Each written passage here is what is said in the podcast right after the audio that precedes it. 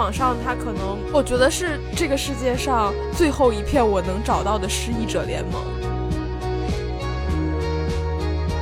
我不是想通过发疯解决任何问题，只是我现在不开心。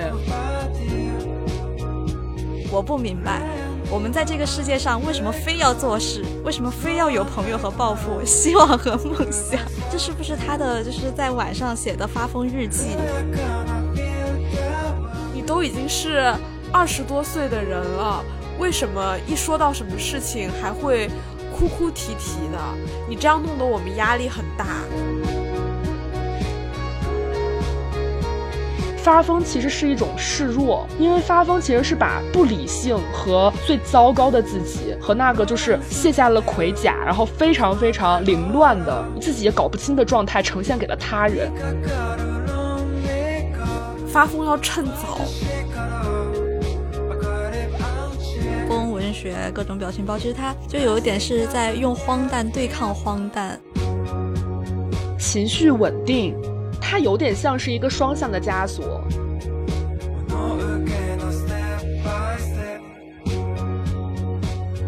Hello，大家好，欢迎来到这一次的不方时间。我是只对自己发疯的小李，我是从来不发疯的小陈，我是偶尔会发大疯的曲女士。大家也可以听到大家自我介绍。那我们今天就是要聊一聊发疯这个主题。这个主题从提出来到决定开始做，其实速度很快，然后把我们其他一些想法迅速的就往后搁置。然后他提到了一个比较高的一个优先级上，就是可见大家的。精神状态也也发生了一些变化。那其实小陈说他从来不发疯，然后去你说说发大疯，然后我是只对自己发疯。那我其实很想问小陈是怎么做到，就是在现在这样一个时代，然后从来不发疯的？就是。呃，我先先说一下，就是那天我们在群里说到这个选题的时候，然后我们最后的答案就是要不我们先发疯吧。然后那时候我就感觉局面有点失控。然后后来我们的选题叫做“人哪有不发疯的”。嗯，但是我我真的有回忆一下我自己的人生，我我不知道什么叫发疯，就怎么定义我有没有发过疯。我只能知道我有很多情绪，但是，呃，我想了一下几个容易发疯的场景，就比如说是。当我还是青少年时期，我有青春期，那我跟家长吵架，摔门而出，然后再开始说一些失控的、不成熟的、不得体的语言，那是算是发疯。然后这个我没有。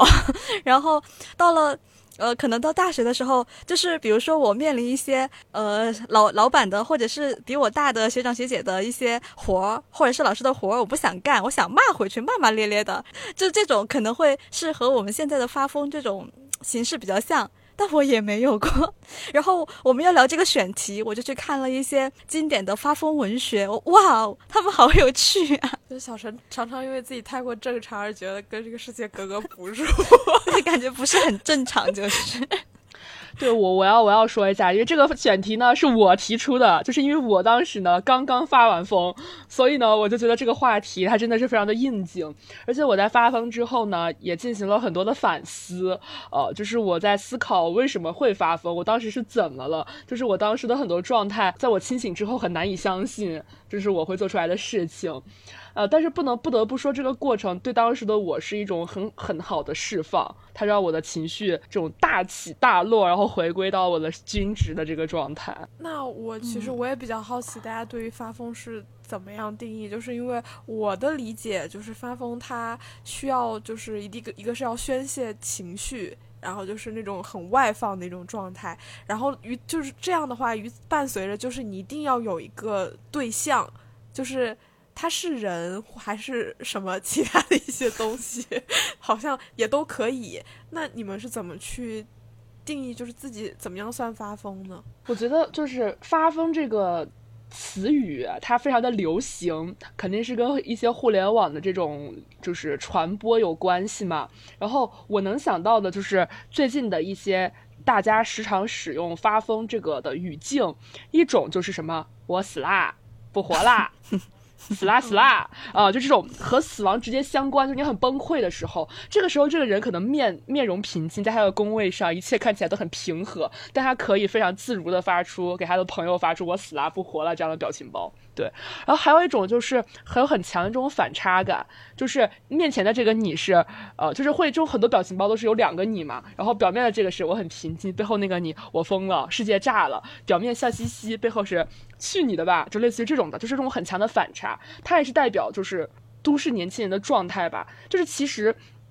我会感觉大部分的就是互联网上的发疯文学和这种发疯的体现，它是没有实际的行动的。也没有实际的实体，它就是通过发疯的这些表情包来进行一个内心的宣泄，就是无声的宣泄吧。其实现实中的你，呃，还是在维持一个在正常人的这个稳态附近。这个过程在我看来有两层吧，就是在互联网上，它更多的就是一种语言无序或者是呃情绪爆裂的直接的表达，就是把你。实际想说的就完全的说出来，而且也不在乎自己的表达和处境是多么的不堪。但在现实生活中，我觉得发疯就跟这个不一样了。你要说现实生活中谁能做到把互联网那一套完全搬下来，那我觉得这种疯还是没有多少人可以随便发的。就是就是就是在别人骂了你之后，你啊啊啊啊不活了不活了，就我觉得这个大家做不到，对吧？在现实生活中的发疯，我可能理解就是一种怎么说呢，就是用种不受控的状态吧。就是你处于了一种呃，相对来说，你不太去控制自己的言行举止，也不太在乎周围人对你的反应的这么一个状态。那我要说，我觉得我的确就像我自我介绍说的一样，我是一个只只对自己发疯的小李，就是我不太会在现实生活中，就是对任何的人也好，物也好，就是直接的。破口大骂，然后闹得场面上很不愉快。呃，可能唯一有的话，就只是跟父母原来吵架的时候有这样过，就是说一些很很过分的话。然后在互联网上的话，会喜欢看，就是比如说我我最近特别喜欢看的就是一些毫无逻辑的一种。比较吧，就是问你，呃，请问猕猴桃跟水豚有什么区别？就是做 有的人会做一个这样的科普视频，然后就觉得很好笑，大家可以搜来看一下。然后还有就之前有那种数数文学，这个视频的内容是什么呢？就是很。官方就很很一本正经的给你讲，呃，有就是猕猴桃的刺是短的，然后是扎有点扎扎的，然后呢，水豚的毛它是长的，然后它是摸起来呃有一些扎手，但它是有有些有些粗糙的，就是它会很一本正经的给你讲它们的区别是什么。我很喜欢看这种东西，然后还有一种就是类比，呃，人和我跟老鼠有什么样的差别。然后老鼠是在地下里生活，见不得光。然后说：“对我也是这样，我也是社恐，就是无法与人正常交流，与人正常沟通。”然后其实延伸而来的，其实就有那个现在的鼠叔文学嘛，就是呃，鼠叔我呀，顶不住了你，就是这类的一些表情包之类的。然后我其实也蛮喜欢用的。然后我觉得这可能也是曲女士说的，就是在互联网上的表现跟在现实生活中是完全不一样。互联网上，它可能我觉得是这个世界上最后一片我能找到的失意者联盟，因为现实生活中。我看不到别人颓丧的模样，然后可能大家也需要一些伪装也好，或者是说自我保护也好，他需要把自己那个形象立住。但是在互联网上，他这种匿名的环境下，反而能够说一些坦白的真心话吧。嗯，我就感觉是现在发疯只是大家的一个情绪出口，就是大家把这种各种玩梗图，然后去找一些非常古老的电视剧截图拿来宣泄我当时的心境。就本来他可能是有情绪在的，是呃愤怒也好啊，是呃有各种各样的就是负面的东西，但他把它转化成了一种快乐。我要发疯，我要各种嘶吼爬行，我很阴暗，就是通过这样。的方式去跟自己的朋友或者是熟悉的人把他一顿说，然后同时可能他也顺带着稍微说出一下受到的委屈什么之类的，他就很好的把这个情绪给转化了，给消解掉了，然后就是又变成了一个坚强的可以 去面对社会的人。我感觉这个现在是大家的一种处理情绪的方式，所以我我才会想，哎，大家这个发疯发疯的还蛮快乐的，就是就是在规则之外的。呃呃那种可以稍微不正常一下，然后又回到正常的一个调剂。但为什么我觉得对我来说，在互联网上就是发这种表情包啊，或者是怎么样，它其实也没有什么效果。就是真的要舒缓情绪，还是得来一些实在的。对我感觉，在互联网发这种表情包，很重要的是回应你的人他怎么讲。就如果他是那种和你一起疯或者怎么样，可能你就感觉很带感、很得劲儿。但如果他是很冷静的说，你怎么就是很冷静的告诉你，你为什么要这样？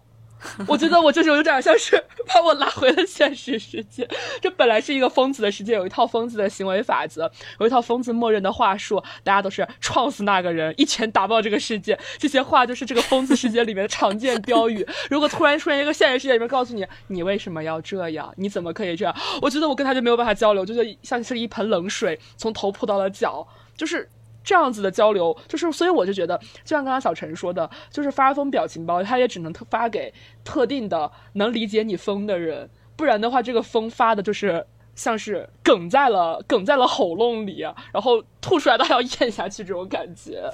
就是在现实生活里面，就是发疯的例子可以说，这是可以说的吗？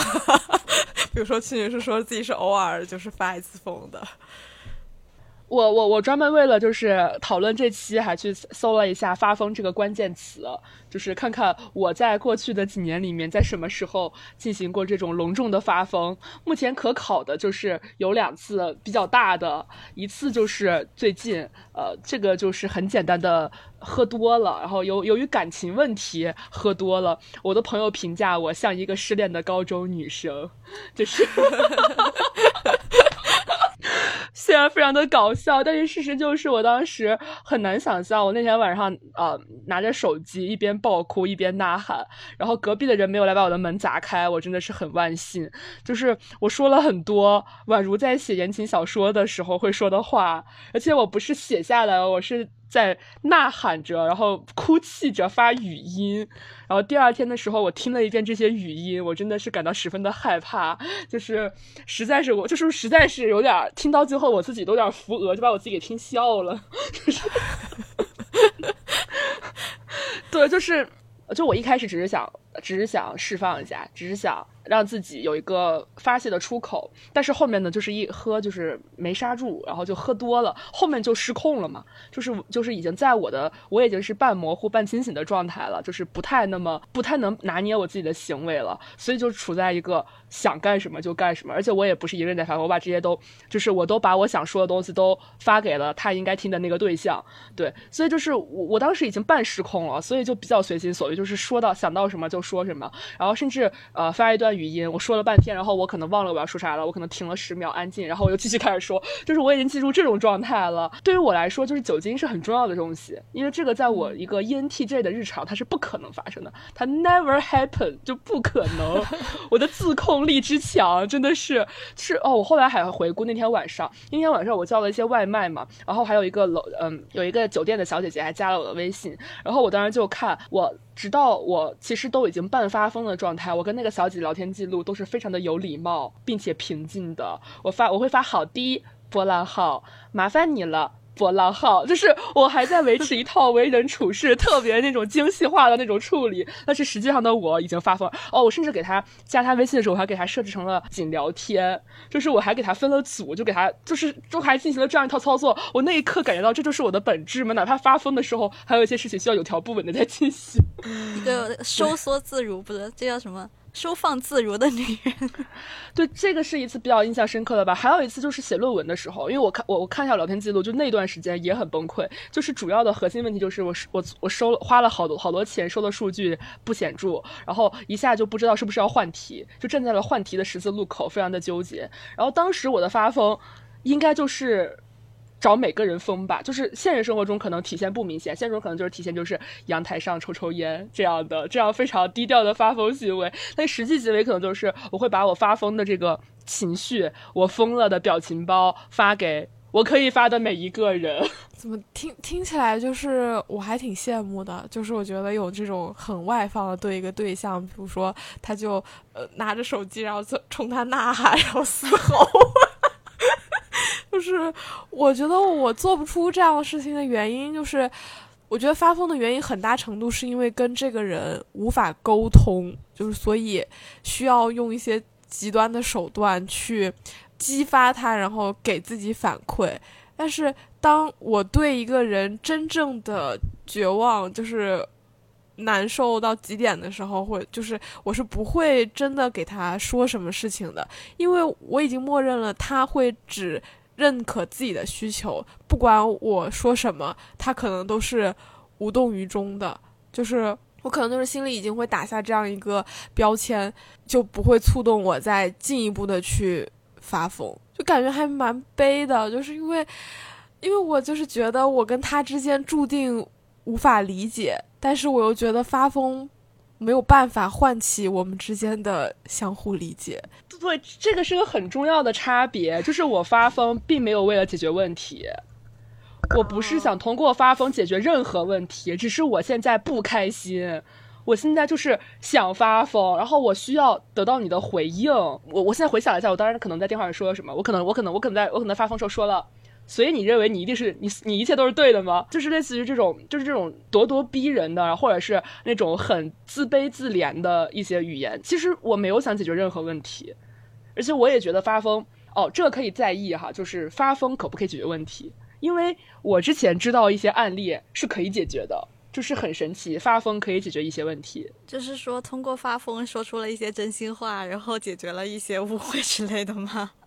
这类发疯其实往往是，呃，有点像你不发疯的时候，别人总觉得你还能 hold 得住，你还可以承担，你还就是这个事情没有到你的极限，别人觉得你是 OK 的。但是你一旦发疯，对方就知道好了，你到极限了，不可以再逼你了。我听过两个看案例，一个是跟他的父母。就是父母一直在 Q，一直在讲一件他已经解释过很多遍的事情，但是父母总觉得好像你的语言表达像是说你还没有尽力，或者父母总觉得还有其他希望。有一天他就发疯了，他就在群里面就就彻底说：“我就是没有希望了，我就觉得我未来可能找不到工作，我没有什么机会了。”就是他就把他一直在抢，就是他一直不愿意让父母担心的这些东西。就偷偷就完全的讲出来，然后他父母立马就觉得天哪，孩子已经被逼成这样了，那我们还是不要再问了吧。就是他通过发疯，让父母不用再去追问之后的问题，因为你不说，他就会觉得你 OK。还有一个例子是跟上司，就是跟老板，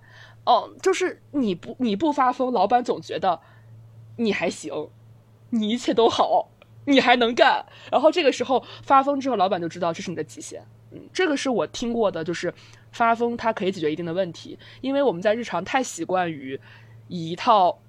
平和近人、很具有包容性的，然后很具有忍耐性、很坚韧的姿态去面对生活了。这个时候可能只有发疯，就是这个时候就很像是，嗯，没有中间态，要不然是 OK 好的，要不然是妈的我不做了，就是好像这两个者之间没有一种叫做我觉得我今天做不完，我们明天可不可以再搞？的这个中间地带好像消失了，也是很神奇的一件事情。我想，我我因为刚听你说，就是发疯可以帮助解决问题，但是我觉得我身我发生在自己身上，我觉得是反例，就是我觉得发疯解完全解决不了问题，因为我发疯可能也是只针对我的父母，就是跟他们，呃，也是找工作或者之类的一些关于人生的规划之间的一些事情，然后跟他们发过疯，然后他们就会觉得当我发疯的时候就很不理性，就是让我。冷静下来再跟他们讲话，然后呃，他们会说，嗯，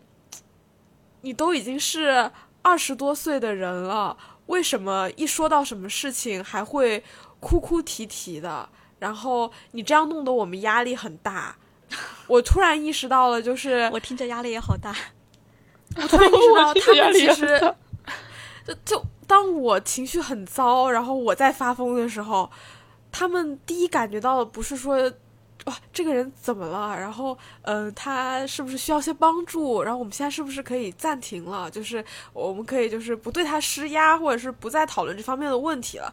他们给我的感觉是我这样子是蛮自私的一种行为，就是会给父母很大的压力，因为他们怕我出一些什么样的问题，他们承受不了。或是他们觉得一个二十多岁的正常人是不应该是这样的，就是，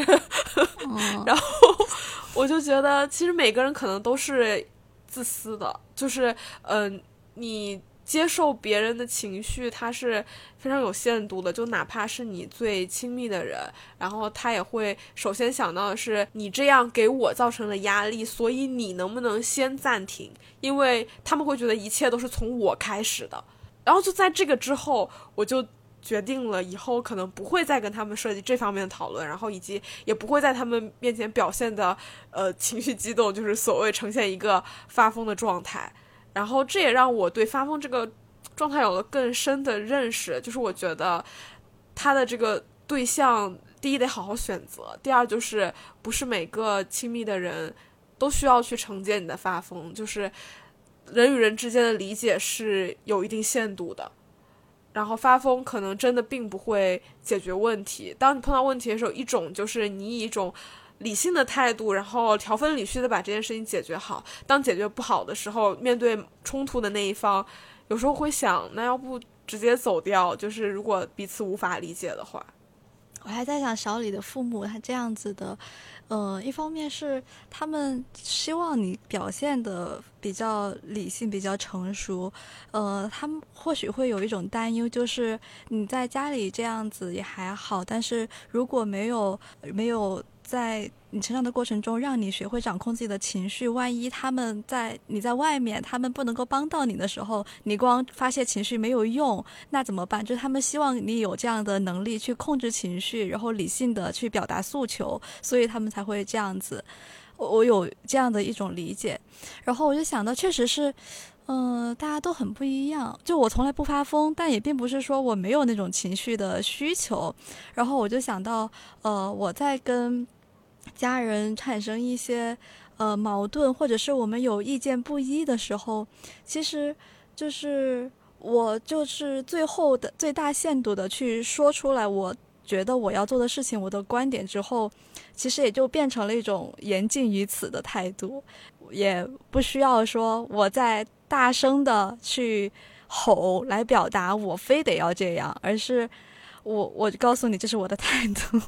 这可能是我们不同家庭的处理的模式。然后我还会有一个点，就是在我们处于这种发疯，就是情绪不受控制的状态下，我们到底是喊出了我们内心的真实的需要的东西，还是我们的情绪走向极端之后，我们以为自己的情况？就是我觉得同时是存在理性的我们和那个稍微偏情绪化的极端的我们的，就是。难道那个特别激动的我们才是我们真的压抑住的内心的我们吗？那个理性的我们不是我们吗？而且理性的我们可能是更日常的、更长久的这样一个状态，所以我有点质疑，说发疯到底是表达了自我还是？我在那时候有时候真的是说了一些过分的，不是我承认的话，但我只是因为情绪把它说出来了。呃，我自己会比较偏向前一种观点，就是我会觉得，呃，像刚刚小陈说，会不会你是在情绪上头的时候说了一些不该说的话？什么叫不该说的话？就我觉得这个不该说，就是已经是一种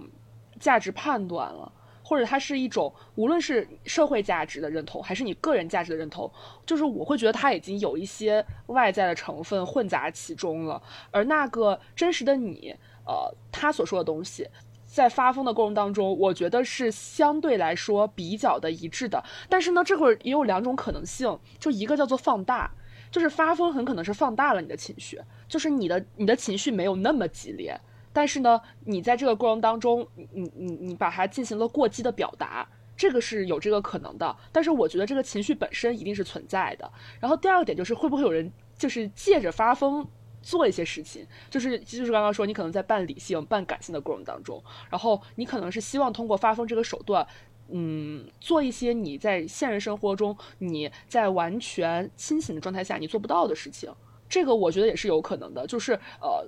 你你你你是在失控，但是你并不是完全的无意识，对，你是有可能说是我呃借着这个形式来表达一些日常生活中我说不出来的话，那这些话到底是不是你想说的呢？它是你想说的，那让你日常情况下说能说吗？你说不出来，哦，就是这样一些情况，我觉得可能是存在的。我上次发疯的感觉就是我其实是想跟他说这些话，但是心情下的我是说不出来的。就是我日常情情况下理性的我没有办法做到这件事情，逼迫天我没有办法承认我内心中的很多点在语言中直接的表达。所以在刚刚小李讲他跟他父母的故事时候，我突然意识到一点，就是发疯其实是一种示弱。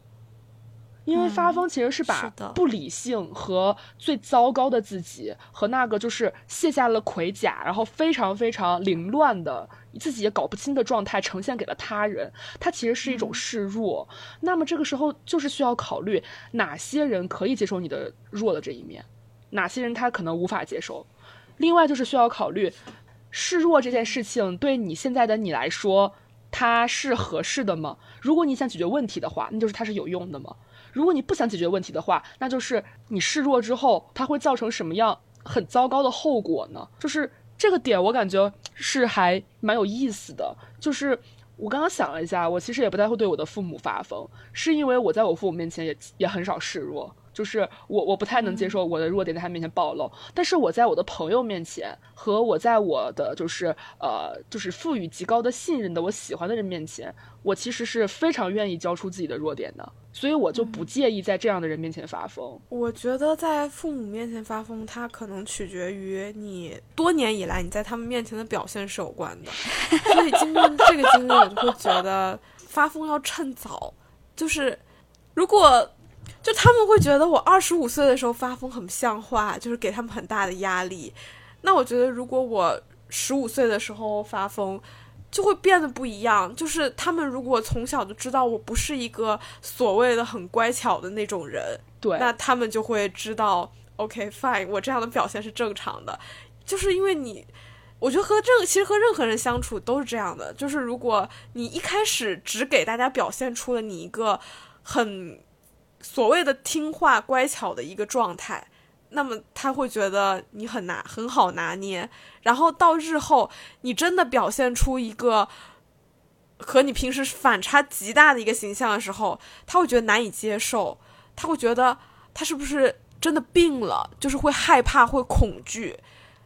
所以人的就就其实就是也让我反思到，就跟人与人之间相处的一个尺度吧。就是不一定说要特别剧烈的发疯，就是在日常生活当中。但是我觉得适当的拒绝，或者是让别人知道你是一个有一点性格的人，是蛮重要的。但是怎么做到，我就会觉得可能还需要再去 学习。我会觉得有时候可能就是。也有过发疯吧，就是它是一种情绪，就是小李说他是对自己发疯，那他可能就是把情绪自己消化了。那我可能把这种情绪转换成了别的词语，不叫他发疯。就是我在这两天也有去翻一下那个《论绝望之巅》这本书，然后它都是那种呃很小的短篇嘛，一篇一篇的。我一翻开就受到了震撼，因为它一翻开说的是。为什么我们不能保持内心的封闭？为什么我们追求表达和表现，努力表达出我们表宝贵的心意或意义，拼命尝试着组织一场终究无法掌控的混乱过程？然后这是一个，就就好几个大问题。然后我又翻开第二篇，第二篇是我不明白，我们在这个世界上为什么非要做事？为什么非要有朋友和抱负、希望和梦想？我是在设想他是在什么样的情况下写出了这样的文字，因为他当时是。他是罗马尼亚人，然后后来去法国就是旅居，然后基本就是他，但他本科上的就是一直都是哲学方面，他思考的问题应该也很深邃，他的文字也确实很深邃。但我最开始读到，然后也不知道他什么样的人的时候，我就会觉得这是不是他的就是在晚上写的发疯日记？我就想，我其实自己在情绪非常的 膨胀的时候写下来的东西，可能也是。类似于这样的问题，我当时的一个震撼就是，我要把我的发疯的东西给写下来、记录下来。就是它是一个让我们尽可能的去倾诉的过程，然后让我们去，其实每写一个字，就是在为下一个字思考，就是在对自己提问。我是想，当自己清醒的时候，再看到这些文字，可能会。对两两面的自己认识的更多一些，更透彻一些，而不是我们老是看到那个理性的自己和一个悲伤的情绪化的小人儿那样子。我还蛮赞同这一点的，就是因为在现实生活中里面，就是现在可能流行在互联网上发一些表情包，然后，但是这种它是一个很瞬时的一种发泄吧，就是你可能能够瞬时的收到一些共鸣，但是长久来看，我觉得常常想要发疯但无法发疯的人，其实很需要为自己建立一套生存法则，就是你可以给自己写下很多很多的原则，嗯，然后。就是我每就是可能那一次跟我父母发生了矛盾，然后之后的话，我可能就会 告诉自己，我可以自己做自己的父母，就是我可以在我脑海里特别乱的时候，在颅内高潮的时候，在心里尖叫一万次的时候，然后我告诉自己，就是打断施法，就是开始去想一想有什么事情是做得好的，然后有什么事情是需要改进的，就是。把自己通过写下来这种方式，嗯，慢慢的形成一套行之有效的对自己发疯状态的控制吧。我觉得不一定所有的情绪都需要宣泄，就很多东西它属于自己。因为你发疯，总体上来说总是有问题，你才会发疯吧。但是如果你每次都遇见相同的问题的话，那么日后。每我觉得每一个人可能，尤其是这种我们这种沉默的发疯的人，其实会需要就是给自己建立一些这样的法则。就是我自己当时脑子里就有一个规划，就是说如何为敏感且情绪化的人在当下这个时代建立一套生存生存指南。我觉得不只是我有这样的问题，应该很多人都会有一些每天在心里土拨鼠尖叫一万次的这种问题。对我我很认同刚刚就是大家说的这个点，叫做呃，你也同时要理解发疯的自己，就是你也要去理解他，因为他也是你的一个侧面，但他长期这个侧面其实是被压抑的，你去理解他了，你才能放过他，就是你要接受自己就是这样的，我就是这样的，我就是有特别想要发疯的一面，然后这一面他可能很差，但他就是真实的我的一个部分。感觉这是我们需要自己去接受的一个过程。就是从这个层面来讲，我又会觉得发疯，他是在放过自己，然后转嫁给别人，就是 就是转嫁给一个虚无的对象吧，或者一个具体的对象。因为你一旦这个东西发疯，这个疯就是传递给了他人，那他是需要回应的，或者他是需要去接受的。但从你这边，他其实就像扔出去的一样东西，打出去的一个网球一样，就离开你了。所以。它也是一种放过自己的手段吧，但这个时候我并不是鼓励大家，就是呃不分场合、不分时间、不分对象的去发疯，因为我觉得这种发疯它一定不会有什么好结果。是真的。其实你刚刚说的那个第二种，我就挺担心的。那就算老板这次妥协了，那下次他就会觉得你是一个不是那么可靠的人，就是大家在控制情绪的时候都会这样的担忧，所以。尽可能的没有对，但是呃，我觉得刚刚讲这种情况很像是说，老板就知道了我的底线就是熬到四点，或者我的底线就是熬到两点，两点钟就是我的底线，就是他可能会意识到这个人，第一，这个人他确实没有那么能忍，他不满会说；第二，就是那以后还是不要给他布置两点以后的工作啦，总有人是可以忍的嘛。啊。我是想，是不是好多人就是在发疯之后，他想的是，OK，那我就发完疯了，那我就觉得你也不适合当我的老板，那我走。但现在大家应该也不敢轻易的放弃工作。我觉得，但凡是发疯的时候，都有一种要鱼死网破的感觉。啊，对对对，是这样的。对，但我觉得这个里面还有一个尺度问题，就是。对你的上级发疯这件事情，他的他的这个疯的阈值是很低的。就是我刚刚说的，除了好低 OK 之外，只有一种可能，就是我觉得今晚我做不了了。这样的话，可能在职场里面已经算是一种发疯了，就是是一种你把你内心真实的表达。我觉得我今晚做不到，我觉得明天早上我给不到你。大部分时候大家会咽下去，说 OKK 好的，明早见，或者是我晚点发您，就是大部分是这样的语言。可能当你说出一句我明天早上给不到，我今天晚上只能完成第二 part，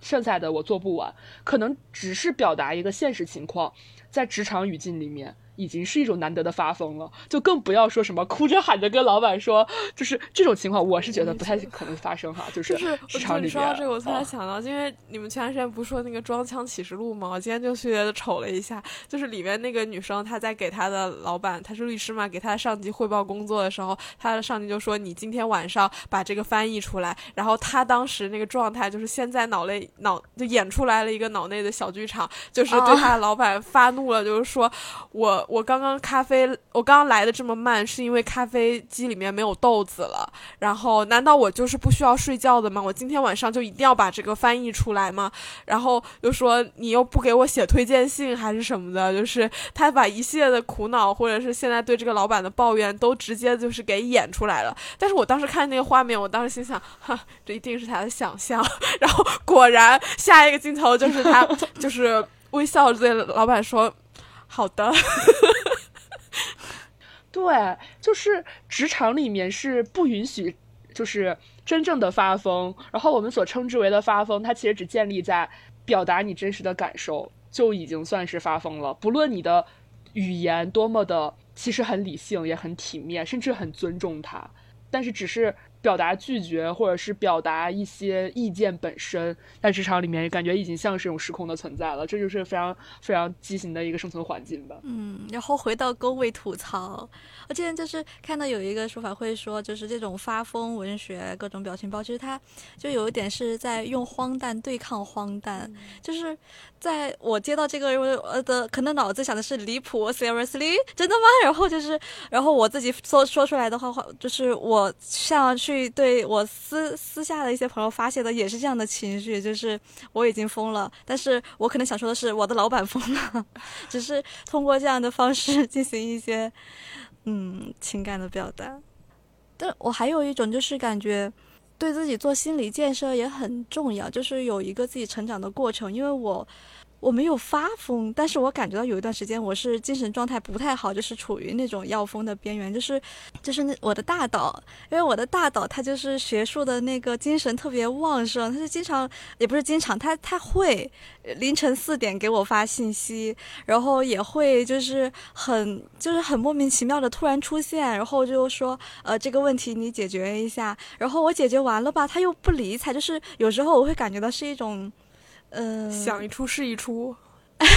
对。然后，嗯，就是在这个时候，我我是有点理解不到那个，而且我觉得，就是长此以往，我是在心理上对他形成了一种抗拒和逃避。我但凡看见他的信息，我就头疼。有一段时间是这样子的，我就根本不想看见，然后我也会。冷处理一下，我觉得那样那样的我就是，我现在觉得走过了那个阶段的我是，我能够看见他的信息，成熟冷静的说好的老师，然后再去就是正常的解决一下，就是我觉得我怎么克服的是。我开始站在他的角度想问题了。当我发现我的学生，我需我觉得他有一些需要去了解的东西，或者我希望他给到什么，就是我们之前对他的吐槽，其实基本上是源于他站在老一辈的，就是几十年前的那种要求在要求我们，但是我们现在的节奏可能没有办法完成他那个时候的期待，所以我们会去吐槽和抵抗。但我现在有点接受了。我有点接受他的那个准则了，但然后再勉强的和自己现在能够做到的程度融合一下，然后给出来我能给出来的，和他去商量，然后给他看，然后和他交流，然后我发现他也愿意教我，他也可以给我反馈，就是在这样的过程中，慢慢的让自己心智成熟了起来。打不过就加入吧。我刚刚也在回想哈，就是呃，小陈说发好的这样一件事情，就我我我的角度其实是说，因为我是觉得在学业上或者在工作上，我还是以解决问题为目的的。那么在这个事情上，我是觉得发疯没有办法解决问题。所以我是完全不会采用这样的手段，而且我也不愿意在职场和呃学业上示弱。我就回想起来，刚刚说那个微信聊天框就非常的形象。我好几次有之前有收过一些老板的消息，我想了好多，我都打出来了。就是我像就他的那个事情，就是也不能叫发疯嘛，就是我对他有一些挑战。就是我觉得你东西布置的不够清楚，然后呢，我觉得很多东西我可能搞不了，或者我觉得这个事情我们需要再讨论再搞。就是他还就是不是现在我可以搞掉的，就是有有对我的工作产生很很多疑问，我发了很多问号，很多话，然后我后来想了一想，全部删掉，发了一个好的。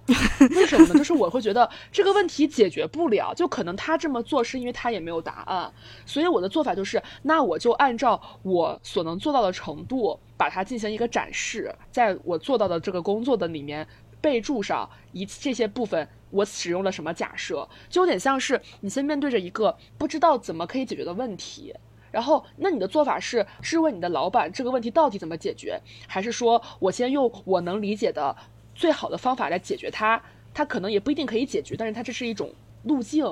就是我就选择了后者，因为我是觉得我当时的角度就是，首先我质问他这个问题不一定能解决，其次就是在老板的眼里，他可能很可能希望我可以独立解决这个问题，而不是我遇到问题先去跟他先去质问他为什么是这个问题。也有跟小陈异曲同工之妙。我在想，如果我是一个老板，我肯定不希望他直接。质问我，我希望那你给一个方案，我们可以在你的方案基础上再讨论。所以我觉得问这些问题没有意义，我就回了一个好的。然后我其实潜意识的把我的问题融合在了我的这个成果这个这个交付的文档里面，进行了一些说明（括号这里可以再讨论或者怎么怎么着）。但是它是有一个东西承载的，就是我觉得这样处理就跟你直接去反问，它就是不一样的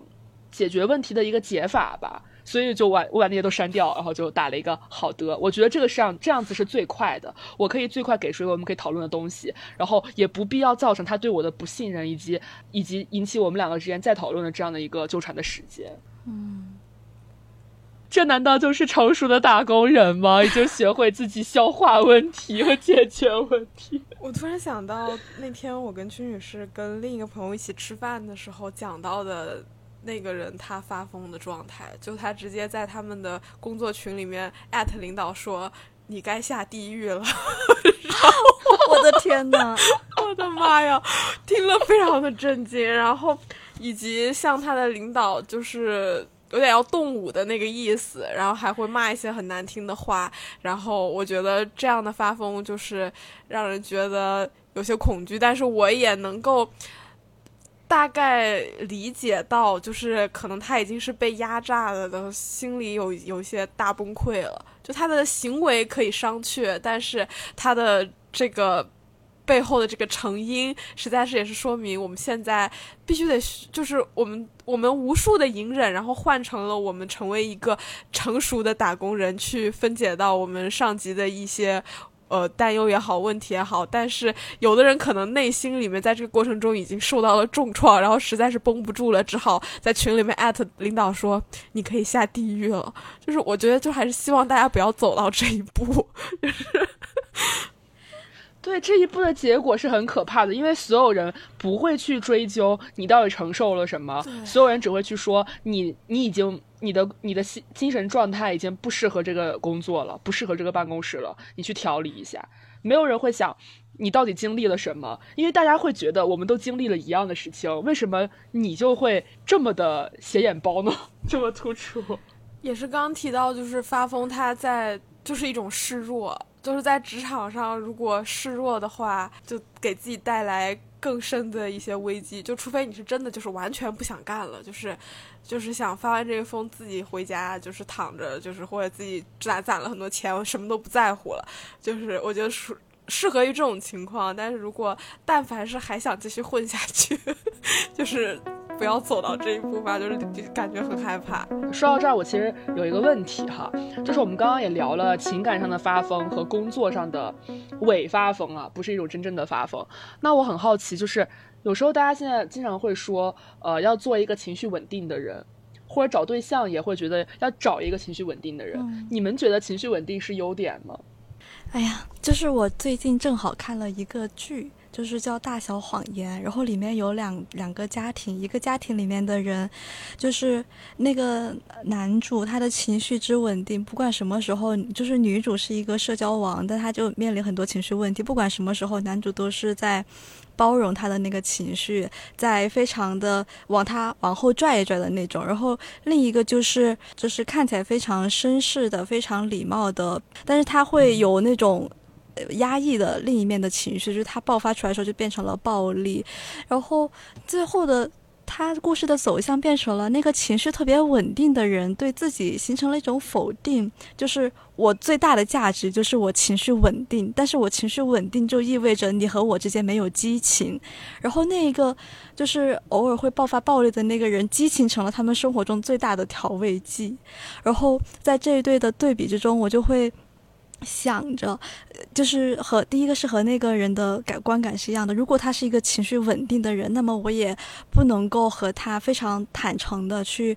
展露出来其他的一些过激昂的好的坏的情绪。就好多事情，他可能就是给你吸收进去了。给你稳下来了，就是哪怕需要发泄的时候，他也稳下来了。然后第二种就是一个看起来情绪稳定的成年人，那他一定是吸收了很多东西。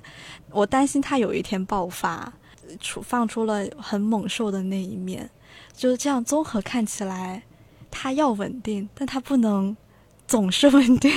他只需要有一些稳定的能力就好了。我觉得情绪稳定，他。意味着什么？它是意味着这个人是理性的吗？或者是说，我们在一段关系里面会很执着于大家都是理性的吗？如果所有事情都通过友好的沟通协商，然后就都解决了，这样的状态是不是是真的好的？可能就像小陈刚刚举的那个例子里面，可能有的激情就是 来自于大家。把很多东西都甩给对方，然后变得就是爆发的那个状态，反而能够拉近人的关系。如果一直都是友好的协商，那其实工作里面也是大家大部分情况下都是协商，虽然不一定是真的是友好，但是，嗯，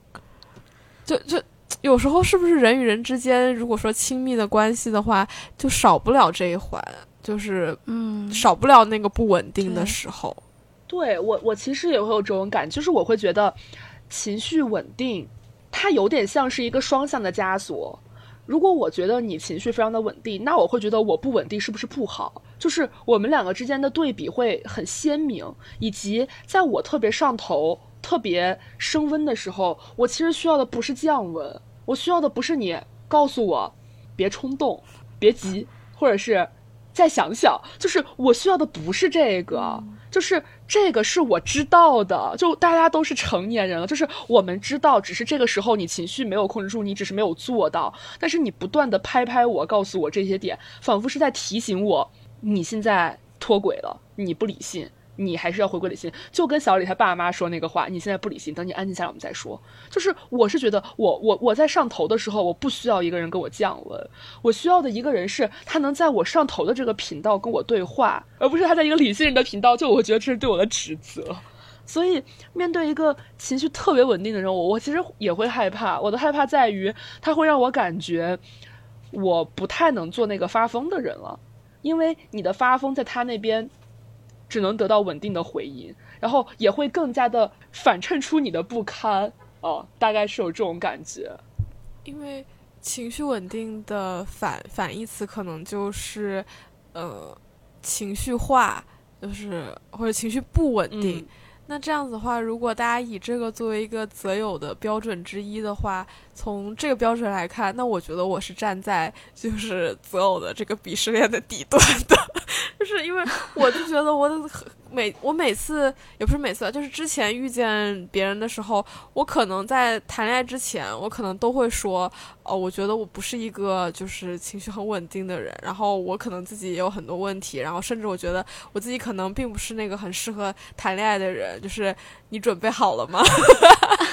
然后真的是真的有发生过这样的状态，这样的状况。如果他觉得没没有问题，那好吧，咱们继续聊下去。就是，嗯，就是如果就就我会觉得这个事情它会成为一个人的一个标签，然后甚至会影响别人对你的判断，然后以及跟你接触的深度。但是如果大家都不那么在意这件事情的话，有可能会。对于，我觉得对于我这样类型的人来说，会更轻松一点，会喜欢别人的时候会更没有负担一些。而且我我也会想，为什么大家会很去追求情绪稳定，然后不去发疯？就是大家会把理性提到一个至关重要的一个位置上。那究其原因，就是因为理性，所以它能够有效率。但是对对，但是其实谈恋爱这件事情，哎，要说效率的话需要话，效率，我觉得其实也没有那么需要效率吧，就是是是这样的。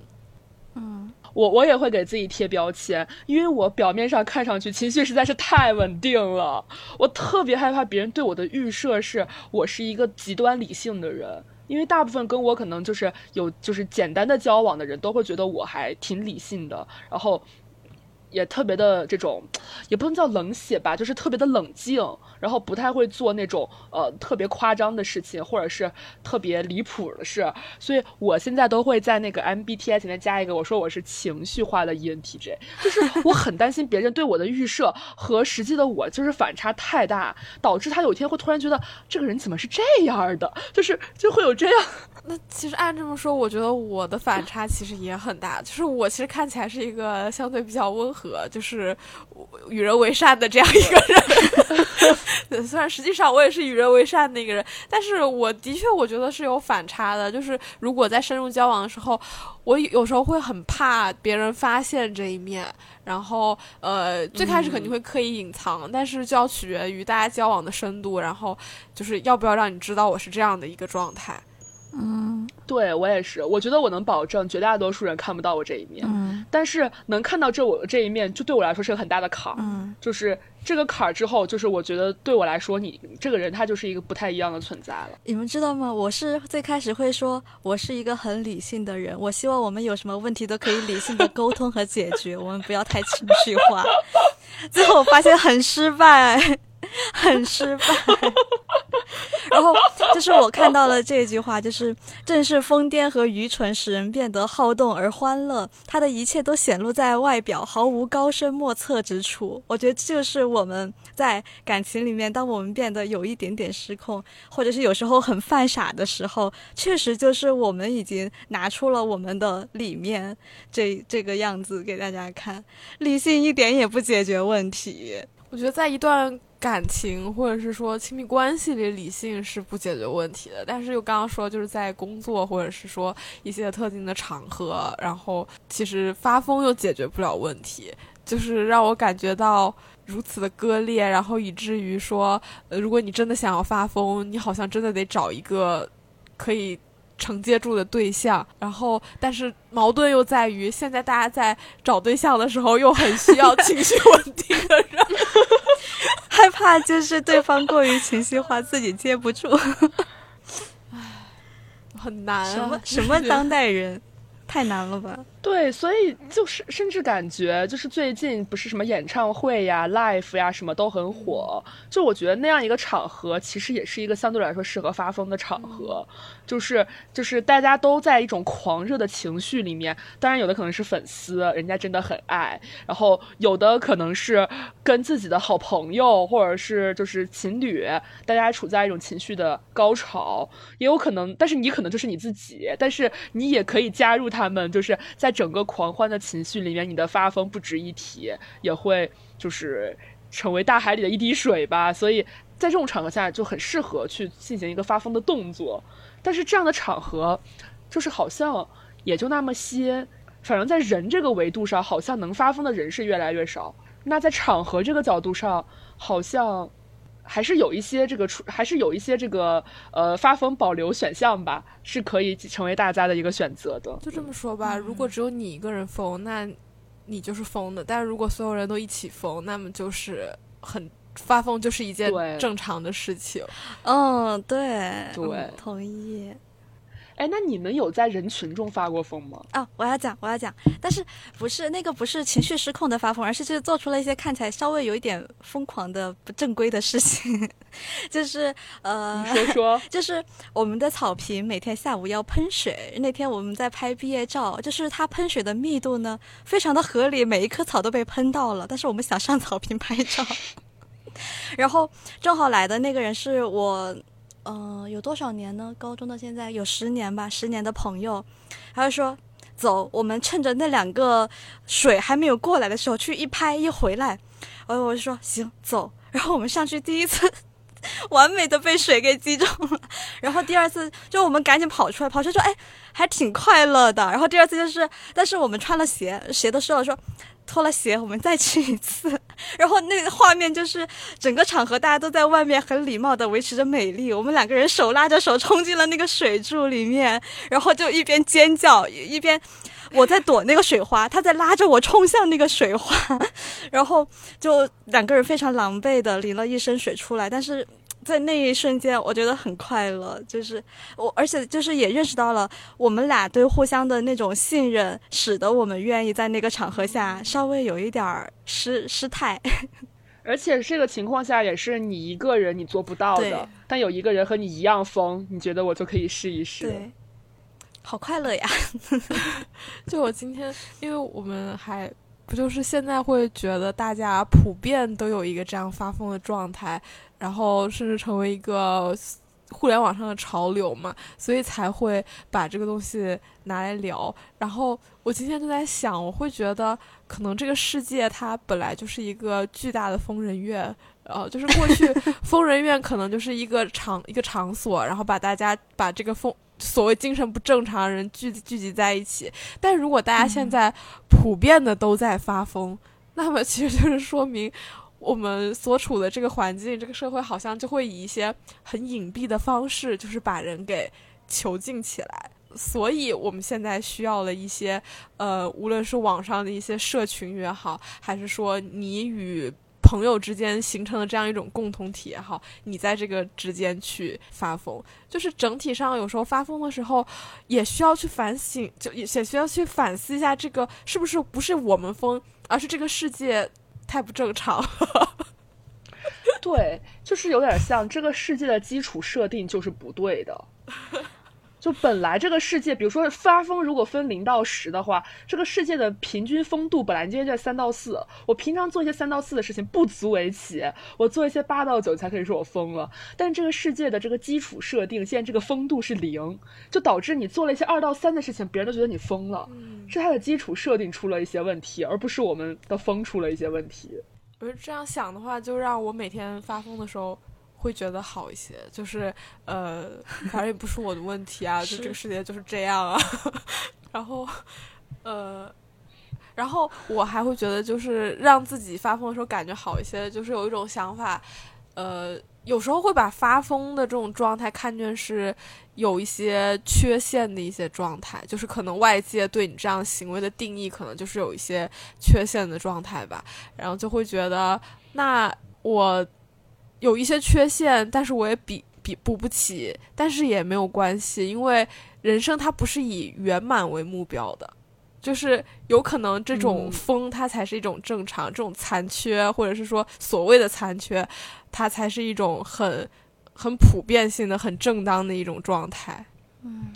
就是。有一本书叫《谁都不正常》嘛，里面会认为身体的适应作为正常性的定义，完美契合了资本主义对大规模高效生产和消费的预设。人与商品一样，都被标准化的概念裹挟。标准化这个概念，它其实不应该是对人的要求，就是无论是呃情绪稳定，还是处事得当，还是呃。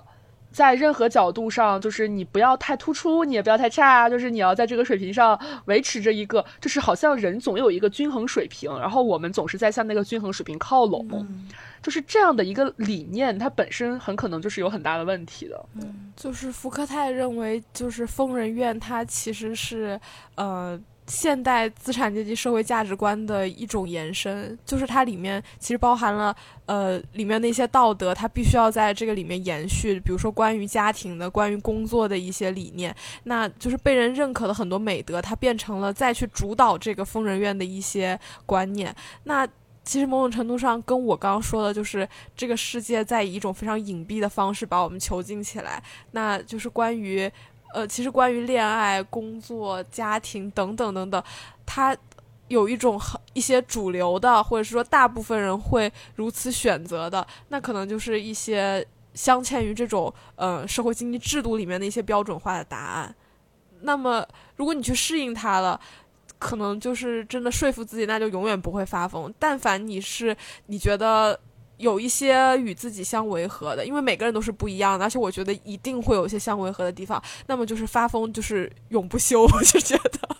对我就是我唯一能接受的是在职场里面不发疯，因为职场里面说实话，雇主和雇员之间的关系，我购买的就是一种标准化的服务，那我就是需要你提供标准化的一种这样的一种工作的一个一个成果，但是我们并不应该把职场中人的这种状态复刻到在所有的关系里面。无论是跟朋友在恋爱，还是跟家庭，在这些里面，没有人没有购买和被购买的关系，所以他没根本就不需要去标准化。标准化有可能会带来看似平静的，或者是看似接近均值的一个成果，但是那并不是真实的。把工作就我不知道是不是当代人的问题哈，就是把工作中人的状态和人的对关系的理解，很大层面上的复刻到了所有的关系里面。或者是说很难把他们完全的分离开来看。我一直也觉得人的一些不管是观念，尤其是价值观之类的，它可能是一以贯之的。就是如果你要把它完全分分离是不可能的，但是如是把它如何通过一些策略，然后把它分离，可能是能够去尝试的。就是如果要在这个世界活得特别的游刃有余，就是。感觉一方面你确实又得去服从于一些体系啊，或者是说一些标准化的东西，但是与此同时，如何去呃保就就是让自己感觉自己是相对独特的，然后是能够 保住一些所谓现在我们说发疯的权利的，这就就很难，就是感觉永远是处于在一种矛盾的状态里面。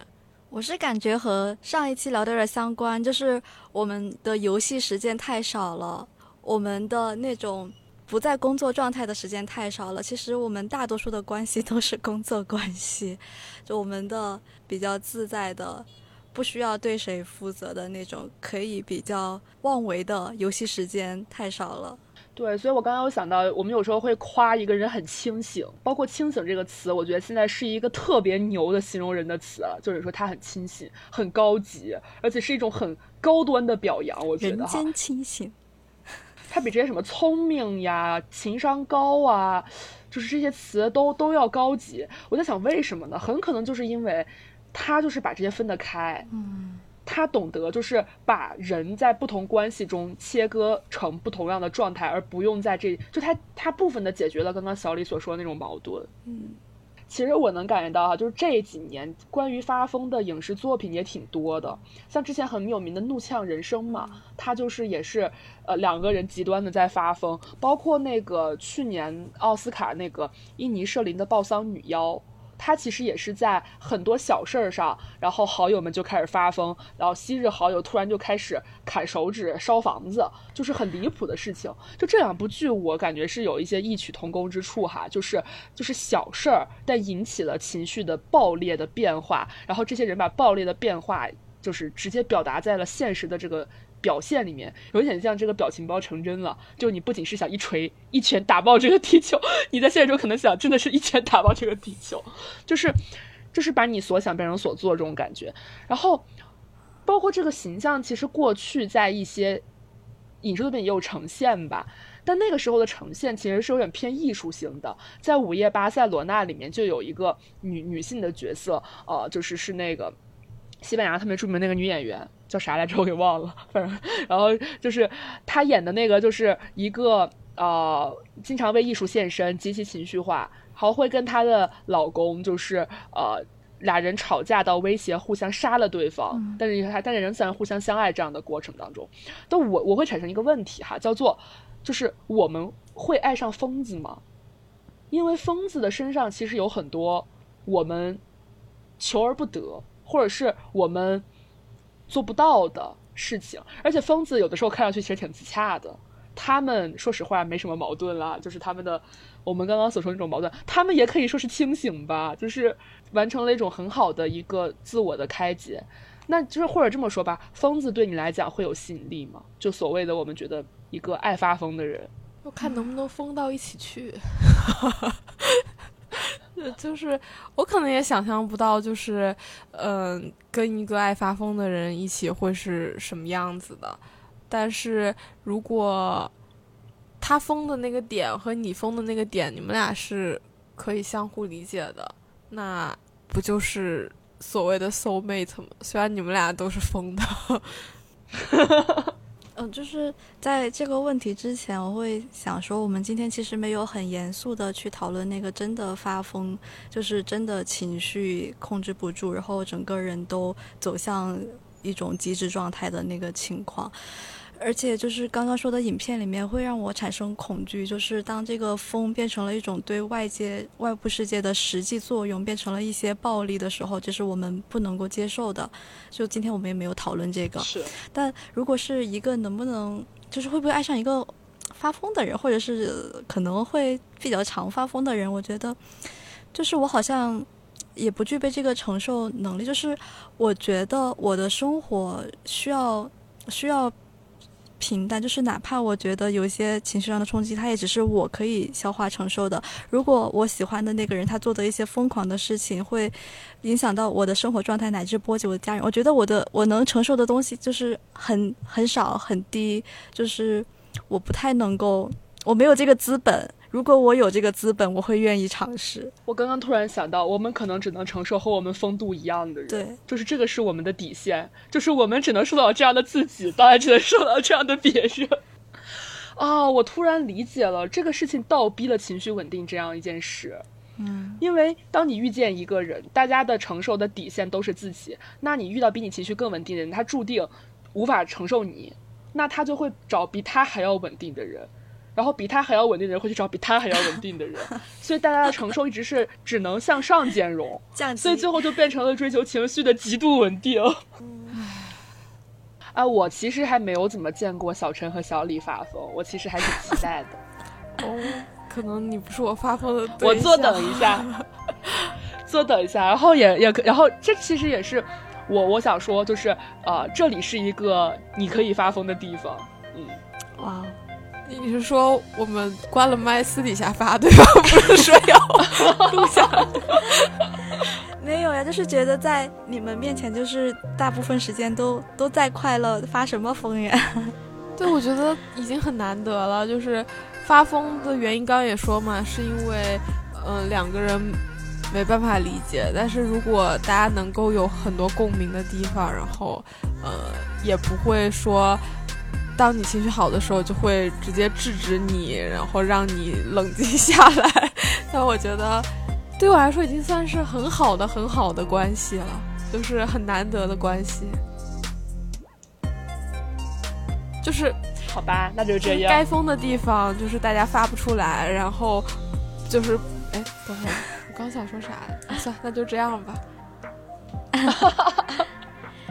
好吧，那下期再见，拜拜。拜。